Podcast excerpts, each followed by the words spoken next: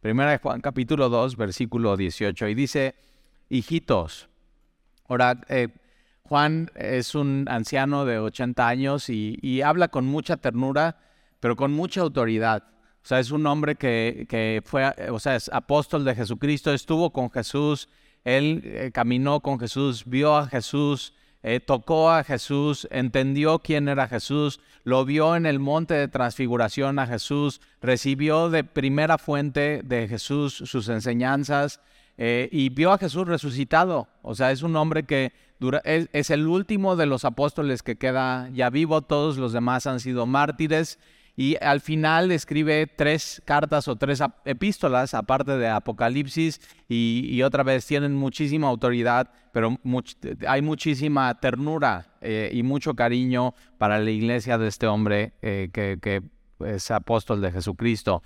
Entonces dice hijitos, ahora esta palabra hijitos aquí tiene que ver eh, o tiene el significado como que niños que reciben la enseñanza.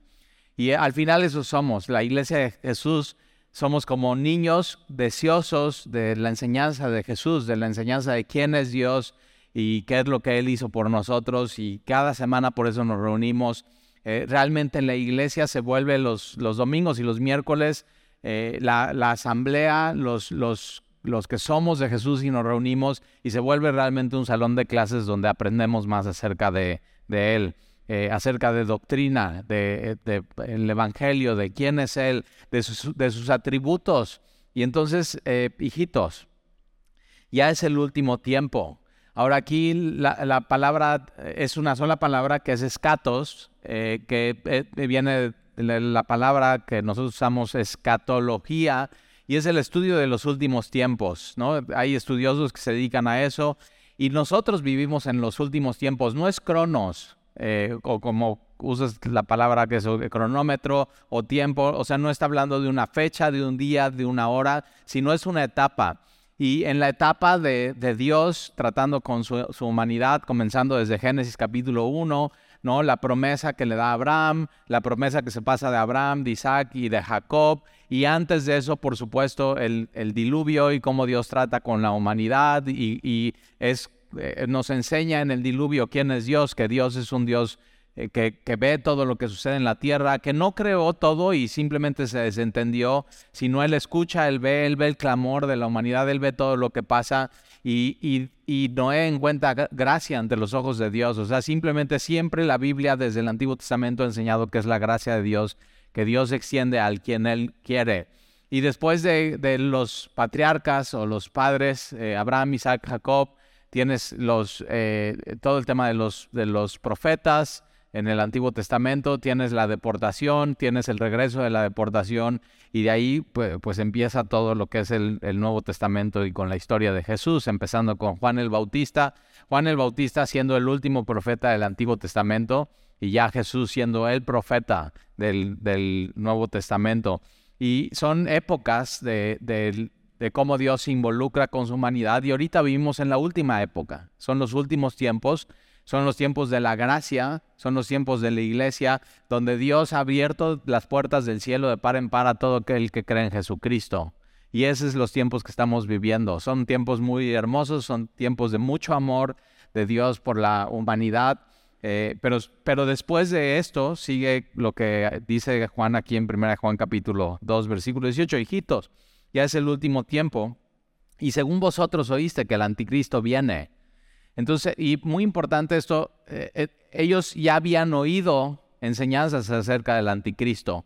Y de pronto como que en las, iglesias y en los movimientos ya no se habla de dos cosas hoy, como que ya mejor no hablamos de eso. Y uno es de, la venida del Señor, del rapto de la iglesia y la segunda venida de Jesús pero otra es del, anticristo y el anticristo eh, es anticristo que podría, eh, podría significar el que está en contra de Cristo y por supuesto está en contra de Cristo, pero, pero más bien el significado es el que se pone en lugar de Cristo.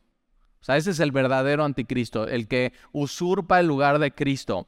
Y cualquier enseñanza que sea en lugar de Cristo, o sea, es, está bien Jesús, pero es, Cristo más esto, o en lugar de Cristo, Él no es el Salvador, Él no es Dios, Él, eh, te propongo esta nueva enseñanza, entonces es el espíritu del anticristo. Todo, todo lo que va en contra de Cristo, pero usurpa y, y quiere tomar el lugar del Mesías en tu vida, en tu vida personal. Entonces hay que tener mucho cuidado con eso. Entonces podríamos decir que el anticristo es eh, uno que asume el papel de Cristo y se opone a Cristo y no es Cristo. Y, va a ser un individuo y durante las diferentes épocas en la iglesia, ¿no? En, tiempos de, la Segunda Guerra Mundial, ¿quién crees que decían que era el anticristo? Pues Hitler, ¿no? Es Hitler. Entonces cualquier hombre como que agarra fama y, mucha influencia en el mundo y mucho poder es Hitler. Hoy de pronto dicen, no, pues es, es, es, Vladimir Putin. O sea, como que muchas teorías y, y tenemos que tener cuidado con eso. Eh, por ejemplo, cuando ganó Donald Trump, pues ya él es el anticristo. Y, y uno de los, por ejemplo, que decían que podría ser el anticristo, eh, y siempre hay, hay teorías y todo, pero muy importante, nosotros no, no estamos esperando al anticristo. Nosotros estamos esperando a Jesucristo. O sea, nosotros no podemos todavía ver claramente quién es el anticristo.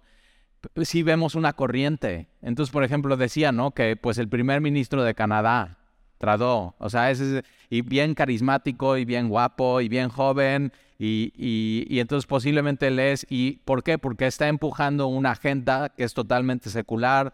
Entonces ya, por ejemplo, en, en Canadá, en las escuelas, eh, ya si, si eres eh, si eres niño, puedes decir que eres niña. O sea, tú puedes elegir tu, tu género o tus, decir, no, yo, aunque tengo todos los atributos y tengo el doctor cuando nací me dijo que era hombre, yo puedo decidir que no, que no soy hombre, que soy mujer. Ahora fíjate, eso está, ese es el espíritu del anticristo porque está usurpando el lugar de Dios. Está usurpando el lugar de Cristo, porque Cristo es el creador y Cristo es al crearte a ti, Él decidió que eres. Y entonces tú lo que estás haciendo es quitar a Cristo y esa posición y, tú decidir entonces quién eres. Tú estás usurpando una función que no te corresponde, que es dar tu identidad a ti mismo. Y, está tremendo porque entonces ya hay una agenda que está empujando muchísimo el mundo que eh, un niño de, de 8 años puede decidir qué es. O sea, los papás no le pueden empujar qué es, no le pueden decir si es hombre o mujer, eh, que él descubra qué es. O sea, que él tenga curiosidad y esa curiosidad le lleve a decidir si es hombre o es, mujer. Pero yo digo, y, y, si él decide, entonces sin el consentimiento de sus padres puede ir a un hospital y gratis, pagado por el gobierno, puede decidir cambiarse de sexo.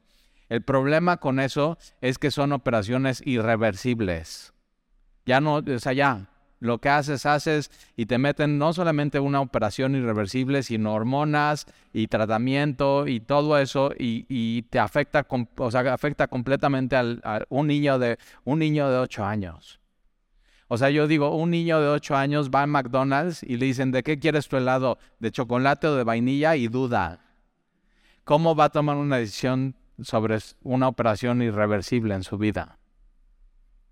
Y ese es el espíritu del anticristo. Y el espíritu del anticristo lo puedes ver en todo. Lo puedes ver en, la política del mundo, ¿no? Empujando una agenda de, eh, del tema de la ecología y del de el cambio climático. O sea, es toda una agenda que, que es oculta eh, que simplemente sirve los intereses de los más ricos en el mundo. Tienes una agenda de, Ahora, si te acuerdas cuando, era, cuando éramos jóvenes, ya no, pero eso pasó. Salió la película esta de Filadelfia, ¿te acuerdas? O sea, fue, como que la primera película hablando de homosexualidad. Y, y, quién empuja esa, o sea, quién empuja esa agenda. Ahora, hoy todas las películas ya traen un toque de trans. O sea, ya no es homosexualidad, ahora es transexual.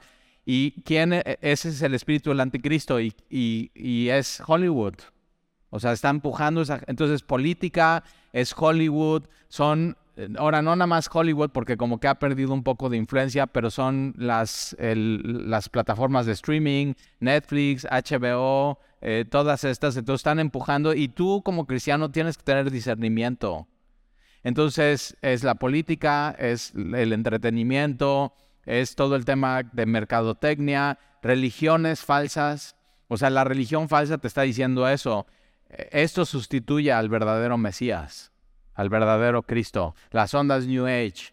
O sea, no necesitas a Jesús. Puedes meditar y puedes decir estos mantras y ya con eso eres espiritual. Otra vez, están sustituyendo a lo que solamente Jesús puede dar, que es verdadero paz, verdadero gozo en tu vida, verdadera plenitud. Entonces, eh, eh, todo eso eh, es, el, espíritu del anticristo. Entonces, hijitos, ya es el último tiempo y si ves las noticias te das cuenta, o sea, está cañón. O sea, ya todo lo que está pasando en el mundo y todas las noticias y toda la agenda eh, y todo lo que está pasando en redes. O sea, las redes sociales empujan esa agenda, así sabías, ¿verdad? O sea, hay cosas que hay, hay gente que está hablando muy en contra de todo este tema de, de cambiar el sexo de los niños y simplemente Facebook dice, no, haga esto que aparezca menos. Y toda la corriente de, no, sí, que puedan elegir y es opción de ellos y son sus derechos humanos. Entonces eso le suben más y puede, o sea, llega más personas. Están empujando esa agenda y tú tienes que tener mucho discernimiento de qué es, qué es el espíritu del, del anticristo. Entonces ya es el último tiempo y según vosotros oíste que el anticristo viene, así ahora han surgido muchos anticristos para, para el 80 años que tiene la iglesia en época de Juan y cuando escribe esto dice, no, ya, ya hay falsos maestros. Ya para ese tiempo, entonces, ¿qué puedes esperar de ahora? O sea, si ya en eso ya había, entonces ahora siguen muchos anticristos con falsas enseñanzas. Por eso conocemos que es el último tiempo. Versículo 19, salieron de nosotros. Entonces, ¿de dónde salen los falsos maestros? Muchos de la iglesia. O sea, eso es tremendo, ¿eh?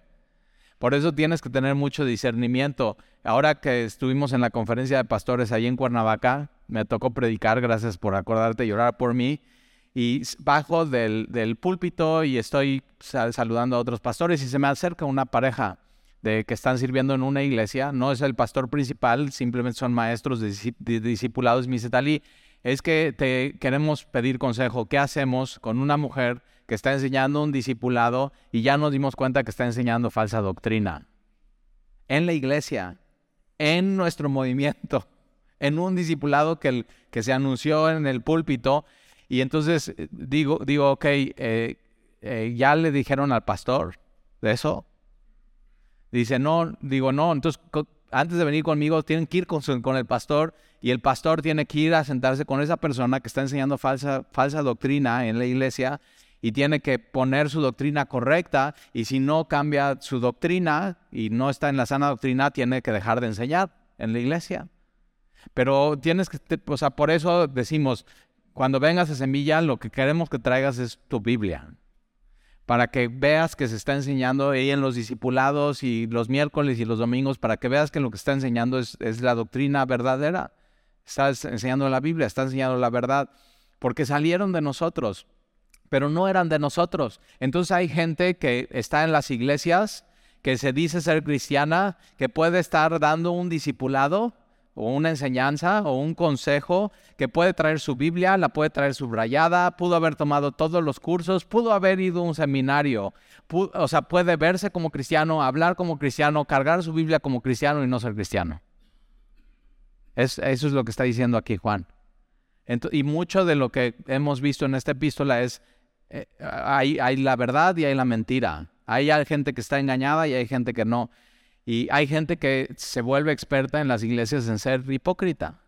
Y la palabra hipócrita en el contexto de la Biblia es aquel que el, teatro empezó con, los griegos y es aquel que se pone una máscara. Entonces se pone una máscara y está actuando y tan bien lo hace que ya se, se cree su actuación. Y, y, y ve, salieron de nosotros, pero no eran de nosotros porque si hubieran sido de nosotros, habrían permanecido con nosotros. Entonces la verdadera prueba del cristiano verdadero y auténtico y no hipócrita es que permanece, es que se queda. Eh, eh, o sea, el tiempo es lo que se determinará quién es el verdadero y quién es el falso. Es, eh, Jesús tiene una parábola del trigo y la, y la paja o la cizaña. Entonces, dice, no, no, no separen ahorita. ¿Por qué? Porque imagínate, si nos ponemos a separar, igual dices, no, este no es y sí es. O dices, este sí es y no es. O sea, te puedes engañarte tú. Pero al final, cuando venga la cosecha de Dios, Dios sí va a separar y se va a saber quién es y quién no es. Ahora es mejor que te pase hoy aquí, que si no eres, digas no soy, aquí al final de los tiempos. Y entonces puedes arrepentirte y puedas decirte, no, sí, necesito cambiar mi vida, no puedo seguir siendo hipócrita y engañando a, engañando a mis hermanos, engañando al pastor. Ahora sí puedes engañar a tus hermanos, sí puedes engañar al pastor, sí puedes hasta dar un discipulado, pero no puedes engañar a, Dios. Y eso es algo que te tiene que quedar muy, muy claro en tu vida. Entonces, la, la marca del cristiano verdadero es aquel que permanece en qué? En la fe. En, Jesús. Jesús es mi Señor, Jesús es mi Salvador. Y de ahí no me muevo pero estos salieron, estos falsos maestros salieron para que se manifestase que no todos son de nosotros, no todos son. Entonces sí, o sea, no, ¿a, qué iglesia vas? A Semilla, Veracruz. No todos son. Y tienes que tener discernimiento espiritual. Entonces, no todos son de nosotros. El tiempo va a separar las cosas. Versículo 20 pero vosotros tenéis la, unción del santo. Ahora, en estos tiempos los falsos maestros decían eso, yo tengo la unción. Por eso cuando alguien está, no, no, yo soy el que tengo la unción y el poder y ya, y Dios me ha dado esta influencia y este poder, yo digo, órale, no vaya a ser un falso maestro. O sea, ¿para qué dices? Y, ve, ellos, y mucho es, es, yo, por ejemplo, cuando, yo a mí me gustaría que digan, o sea, que digan, los de semilla, todos los de semilla tienen la unción y no nada más el pastor. ¿Y por qué? Porque todos tenemos la unción. esta palabra unción en el Antiguo Testamento era aceite mezclado con especias y, alguien, un profeta, ungía a la persona para cumplir una función en especial. Y, es eso, a David se le ungió, a Saúl se le ungió, o sea, algunos profetas fueron ungidos, los sumos sacerdotes, y los sacerdotes eran ungidos para cumplir una función en especial. Y entonces esto en los gnósticos, ¿no? que era una de las falsas corrientes, era no, tú, necesitas al maestro que verdaderamente tiene la opción para poder subir de nivel, o sea, era más espiritual, o él que te ayude y te guía a revelarte cosas acerca de Dios que tú por ti solo no podrías conocer. Entonces, ¿qué está haciendo un falso maestro ahí? Está usurpando el lugar de Dios. Porque una de las cosas que Dios se goza y es su voluntad y es lo que Él quiere y le encanta es revelarse a ti. Sin nadie. O sea, simplemente él, le place. Entonces, Dios no es de que no voy a ocultarles esta información a estos. Y a estos otros sí les voy a dar la información. Y no, Dios se reveló por completo en Jesús. Entonces, eh, y, mira quién dice que tiene nosotros, los que tenemos a Jesús, que Él es nuestro Jesús, nuestro Señor, nuestro Salvador. Nosotros ya tenemos la unción, ya tenemos todo lo que necesitamos, ya tenemos el toque de Dios. Ya, y la unción en el Nuevo Testamento es el Espíritu Santo.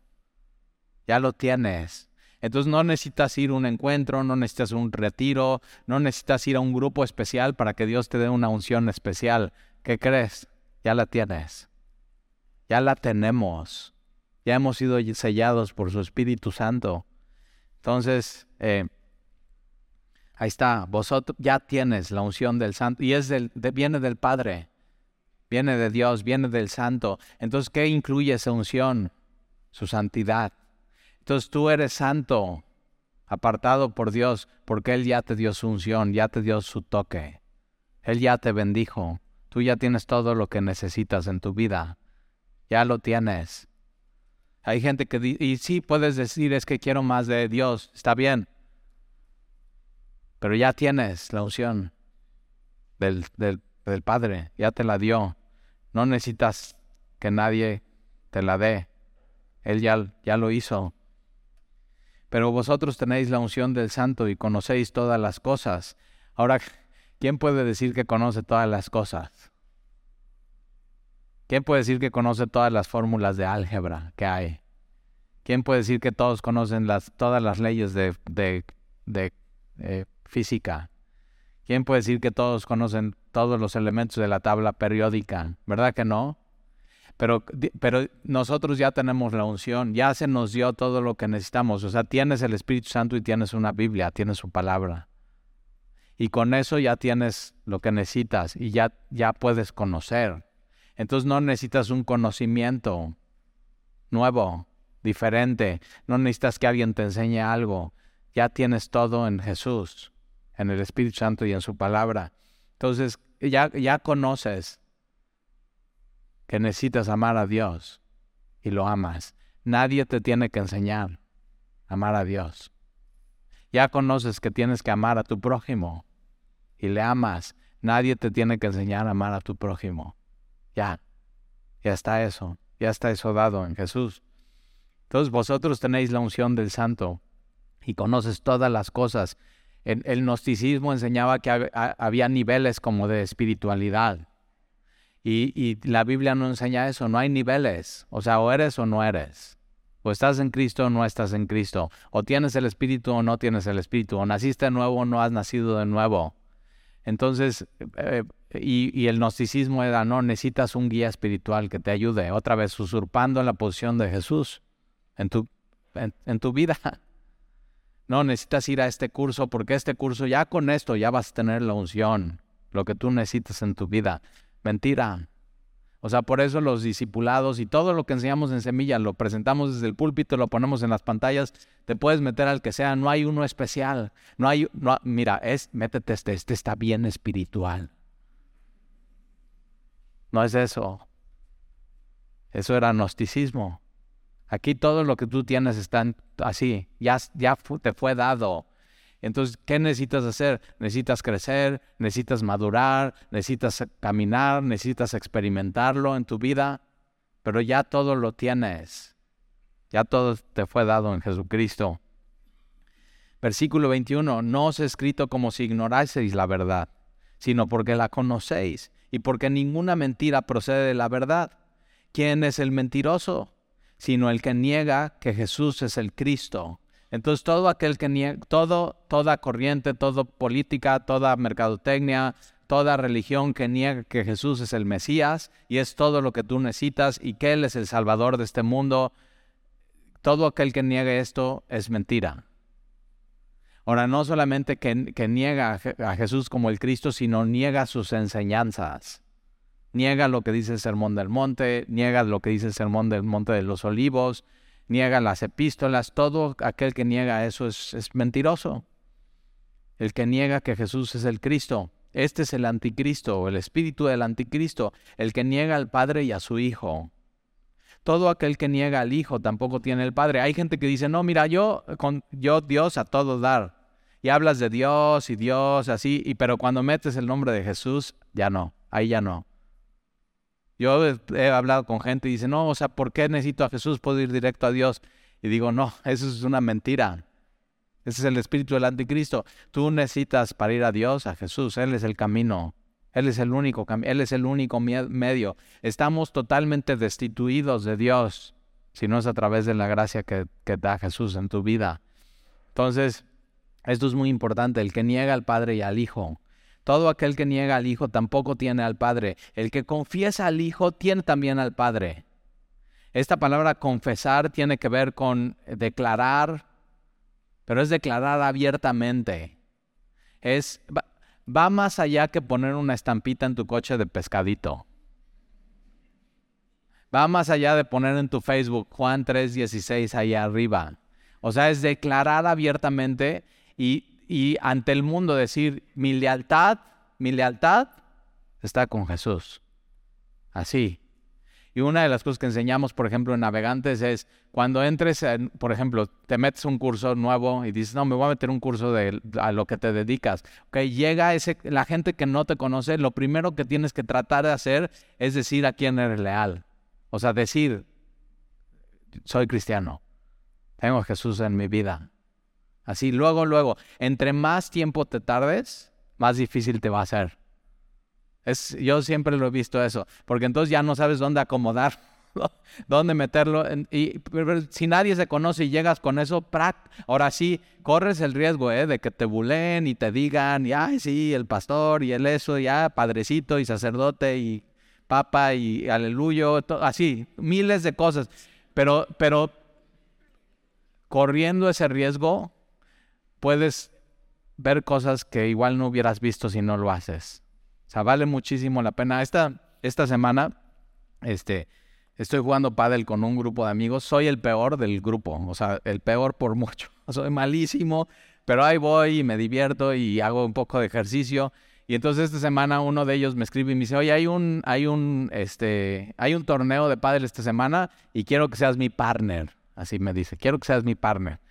Y le digo, órale, y yo estoy pensando, este cuate no consiguió a nadie más. O sea, y ya le digo, bueno, órale, nos metemos, no sé qué, pero oye, en la peor categoría, ¿eh? O sea, todavía le digo, no, vaya a ser, no sé qué, ya, por fin, ahí vamos al torneo de, de pádel, allá en, por la Riviera Veracruzana hay una cosa de pádel. Y entonces ahí estamos, ya llega esto y el otro, este, y jugamos el primero, ¿qué crees? ¿Ganamos o perdimos? Perdimos. Y, él es, un, es un cuate que es, joven, tiene 30 años, y eh, cada vez que yo la regaba, se súper enojaba. O sea, no, no, no, se ponía rojo, rojo, rojo, así. Y cada vez que la regaba, yo no me enojaba. O sea, digo, oye, ¿por qué tú sí te enojas y yo no me tengo que enojar contigo? Y ahí estamos jugando y jugamos con, con dos, que los dos se llamaban Luis. O sea, Luis, ¿con quién nos toca jugar? Con Luis y Luis. Y entonces mi partner dice, no, mándaselas todas a él, porque pues está grande, no va a llegar. ¿Y cuál? Llegaba todas. O sea, impresionante este cuate. O sea, todas, todas, todas, todas, todas. Por fin perdemos. Mi partner rompe su raqueta, hace un super berrinche y yo tranquilo salgo. Este, estoy con una sonrisa eh, y digo, digo, me voy a sentar con ellos, con los que, con los que perdí. Entonces me voy a sentar con ellos y estoy así, y estoy platicando, ah, me, llamo Talí, no sé qué, y me dicen, oye, ¿qué onda con tu partner? No, pues sí, sí, es, así, mi partner. No, no me relacionen con él, o sea. Y entonces este, eh, le digo, oye, y veo que tiene un tatuaje y dice Yeshua. Así, sin mangas, Yeshua. Y entonces le digo, oye, y dos piecitos. Digo, ¿tu hijo se llama Yeshua? Y dice, sí, sí. Y digo, oye, ¿pero qué? O sea, ¿por qué Yeshua? ¿Eres cristiano? ¿Qué? Yo, ahora, ya sabes a qué voy, ¿verdad? y entonces dice, no, este, no, no, no soy cristiano, pero me gusta el nombre. Es como Josué, pero Yeshua. Entonces vamos, vamos platicando y digo, ah, yo soy cristiano, soy pastor de una iglesia. Y, y entonces dice, ah, con razón. O sea, pues sí, este cuate diciéndomela y groserías y todo, y yo con mi sonrisa. Y entonces se me queda viendo y me dice, ya te conozco, ya sé quién eres. Y dice, tú apenas fuiste a una boda y casaste a un amigo, a unos amigos nuestros.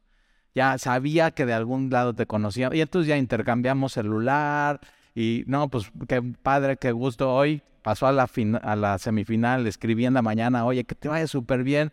Pero es una de las cosas que tienes que buscar hacer siempre en tu vida. O sea, intencionalmente a donde llegues, a un lugar nuevo, a un salón de clases, a un curso, a un, o sea, si estudias en tu nuevo ciclo escolar o un nuevo trabajo, lo primero que tienes que hacer es intencionalmente buscar cómo hablas de Jesús, cómo confiesas, cómo dices, mi lealtad por completo está con Él.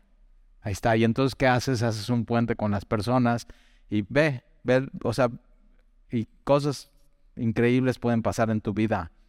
Ahora fíjate, este cuate, eh, grandotote, o sea, tiene con quién tomar alcohol, tiene con quién divertirse, tiene con quién jugar pádel, pero cuando tenga una necesidad espiritual, ¿a quién crees que le va a marcar?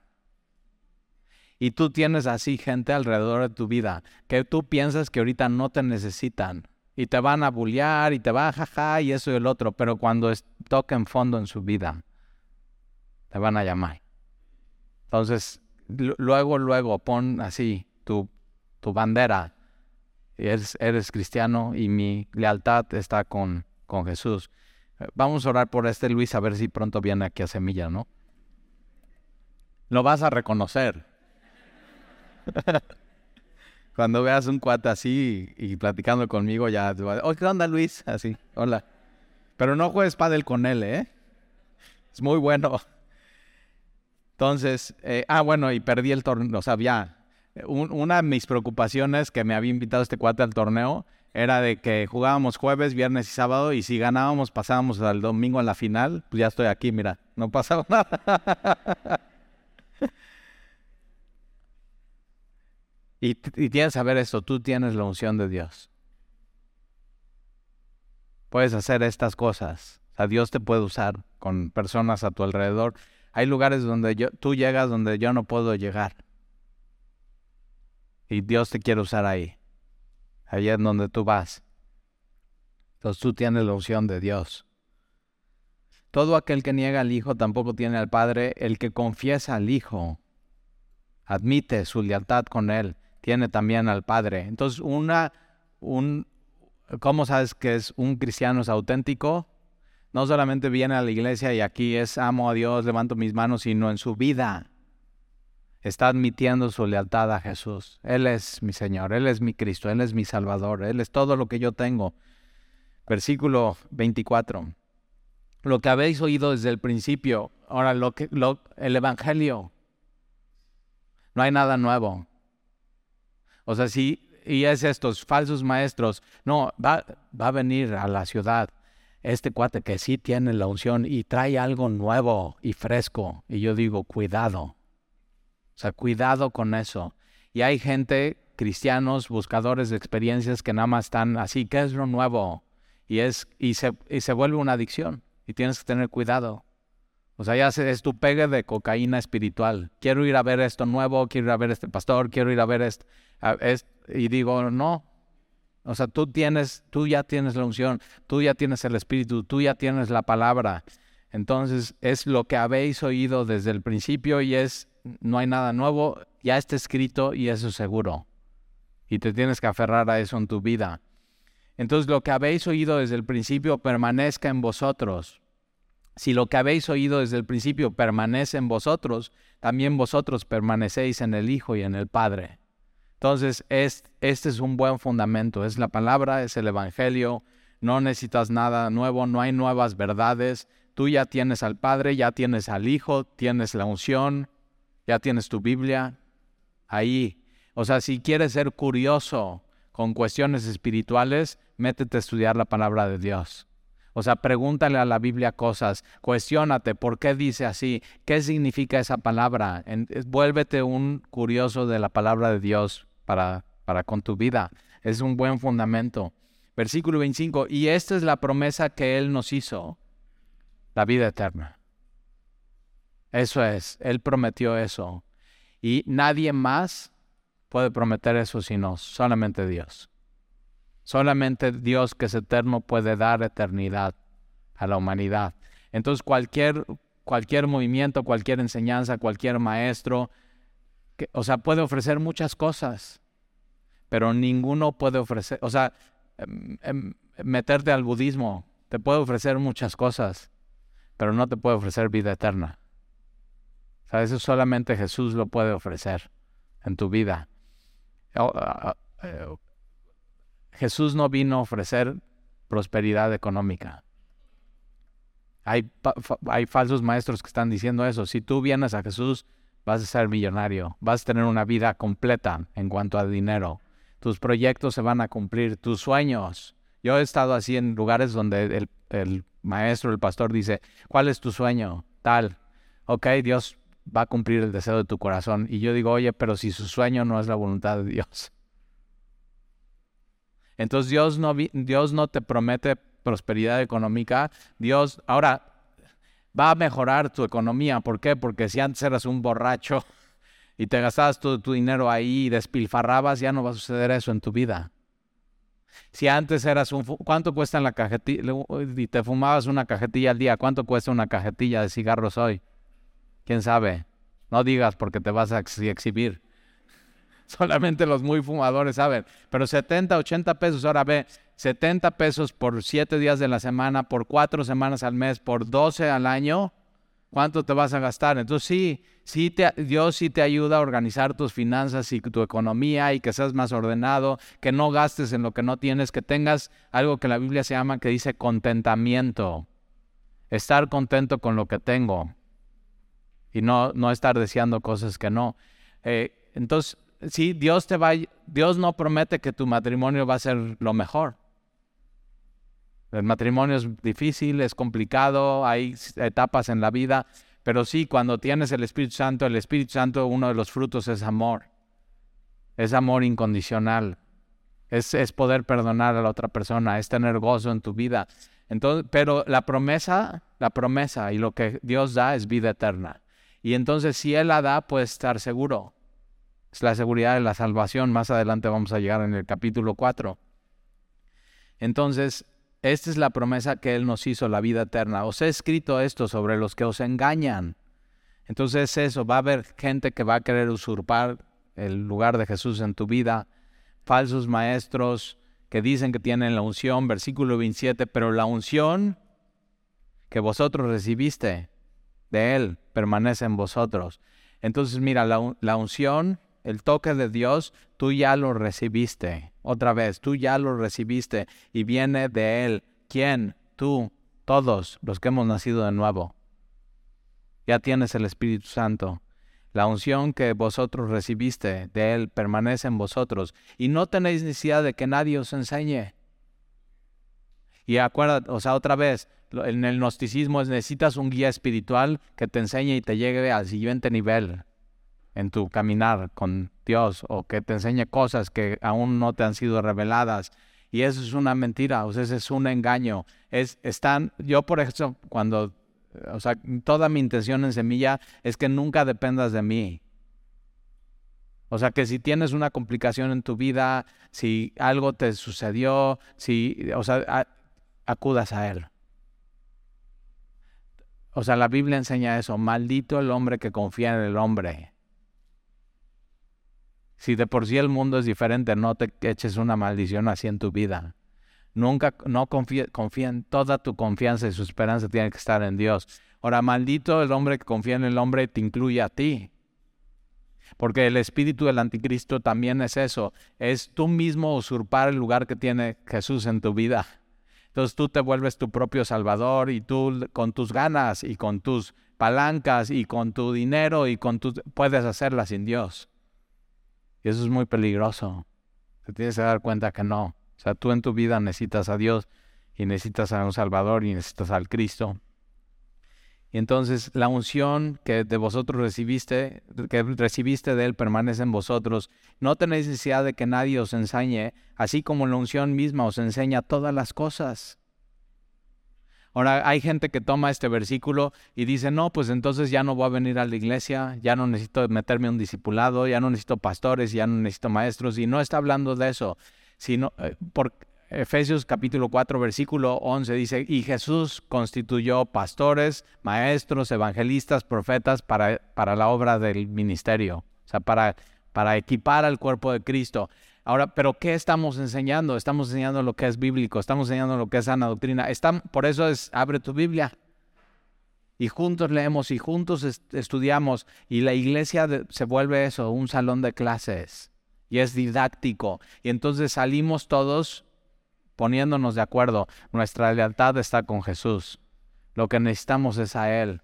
Entonces, pero no necesitas un guía espiritual especial que te lleve al siguiente nivel ya tienes todo lo que necesitas en el Evangelio. Ya puedes tú, teniendo una semana en semilla, eh, fíjate, teniendo una semana en semilla y teniendo el Espíritu Santo y teniendo una Biblia, ya sabes que lo que necesitas hacer es amar a Dios.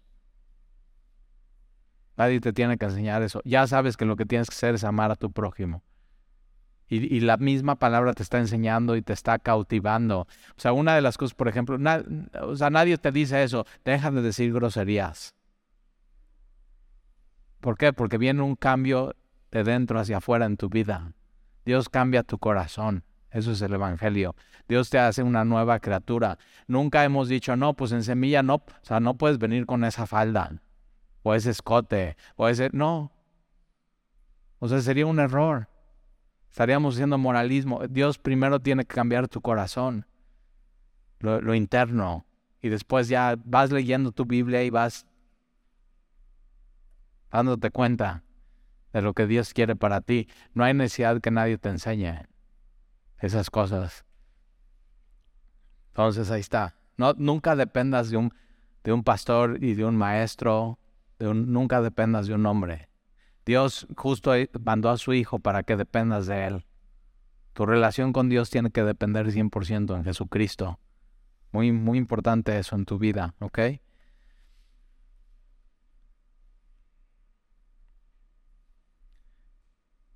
Pero versículo 27, pero la unción que vosotros recibiste de él, de él permanece en vosotros, y no tenéis necesidad de que nadie os enseñe, así como la unción misma os enseña todas las cosas. Y es verdadera, y no es mentira. Según ella os ha enseñado, permaneced en él. Y ahora, hijitos, permaneced en él, para que cuando se manifieste, ¿quién? Jesús. Entonces, dice, vendrá el anticristo, un día se va a manifestar el anticristo.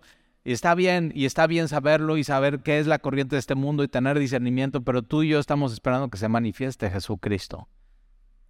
Esta palabra manifestar es cuando se aparezca. Y un día se va a aparecer y un día le vamos a ver. Qué anhelo y qué esperanza, qué, qué deseo.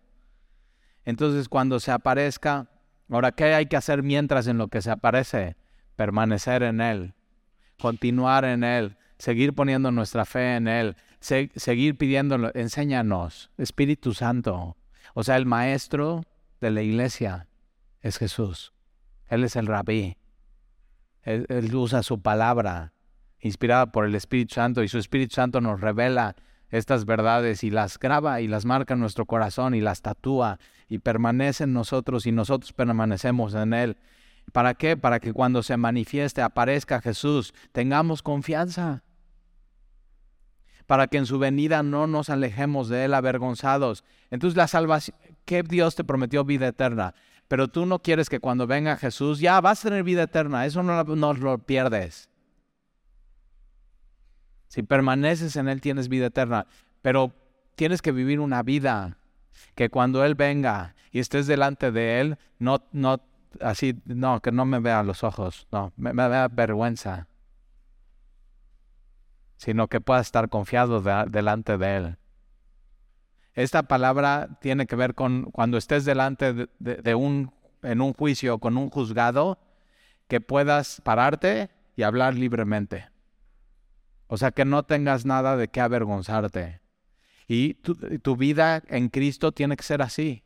¿Por qué? Porque tienes la unción del Santo y es santidad en tu vida. Entonces, cuando estés delante de Él, que no digas, no, o sea, qué, qué pena, que cuando ve cuando Él se apareció, cómo me agarró, viviendo así. Y no, que puedas estar con libertad delante de Él, que puedas verle a los ojos, que puedas así levantar tu mirada que puedas afirmar tu lealtad, que no, que no te vayas avergonzado de ese encuentro con Él. Entonces, si, encuentras algo en tu vida hoy que dices, no, pues esto sí me avergonzaría, entonces es mejor que hoy suceda que suceda después. Quítalo eso de tu vida, o sea, radicalmente ya. ¿Para qué? Para que puedas vivir en libertad. ¿Por qué vivir avergonzado con Dios? ¿Por qué vivir con culpa cuando Él ya te perdonó? Y Él quiere levantar tu cabeza en tu vida. Entonces, eh, permaneced en Él para que cuando se manifieste tengamos confianza, para que en su venida no nos alejemos de Él avergonzados. Versículo 29, si sabéis que Él es justo, sabed que todo el que hace justicia es nacido, ya nació de nuevo. Ahora vamos a terminar en el versículo 1 del capítulo 3. Dice, mirad. esta, palabra aquí, mirad, es considera. O sea, realmente considera esto. Realmente piensa, piensa estas cosas el día de hoy. Considera cuál amor nos ha dado el Padre. E, esta palabra amor aquí es agape, es el amor más alto. Entonces, ya tienes todo, ya tienes a Jesús, es el Cristo, ya tienes tu relación con el Padre, ya tienes la unción, ya has sido perdonado, pero considera hoy en específico cuál amor nos ha dado el Padre. Y hoy vamos a tomar la cena del Señor. Y mientras están pasando los elementos, considera, mira, ve, ve, ve cuál amor nos ha dado el Padre en Jesús. Ve todo lo que tienes. Y dice, para que seamos llamados hijos de Dios. Tú ya hoy, hoy eres llamado hijo de Dios. Entonces considera esto en lo que estás recibiendo los elementos por parte de los anfitriones. Piensa en el amor de Dios en tu vida hoy.